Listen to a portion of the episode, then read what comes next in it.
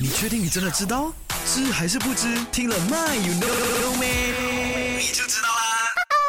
今天我们一起来聊一聊啊，汽车的第三盏刹车灯不亮的话，会不会被罚款？那跟你说，一般上呢，汽车除了左边、右边两侧各有刹车灯之外呢，其实中间还有一道横的这个刹车灯，所以呢，就叫做第三盏刹车灯或是高位刹车灯啊哈。这也是我们往往啊忽略或是忽视的一盏灯，其实也是至关重要的一盏灯来的。Well，大马皇家警察的日前呢，就在面子书上啊提醒各位。民众啊，第三盏刹车灯 （lampu brake tiga） 的重要性，如果没有正常运作的话呢，根据一九八七年道路交通法第一百一十九挂号一条文呢，第三盏刹车灯没正常运作亮起的话呢，触犯的话呢，你最高可以罚款到两千块，或是监禁不超过六个月。那如果第二次啊再被定罪的话呢，将被罚款四千块，或是监禁不超。超过一年或两者兼是，